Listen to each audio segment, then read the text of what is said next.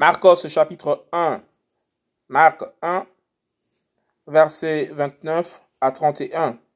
Yoshua guérit la belle-mère de Pétros, Pierre. Et immédiatement après, étant sortis de la synagogue, ils se rendirent avec Yaakov et Johanan à la maison de Shimon et Andreas. Or, la belle-mère de Shimon était couchée, ayant la fièvre.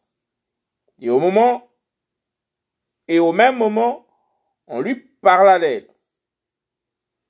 Et s'étant approché, il la fit lever en la prenant par la main. Et immédiatement, la fièvre la quitta. Et elle les servit.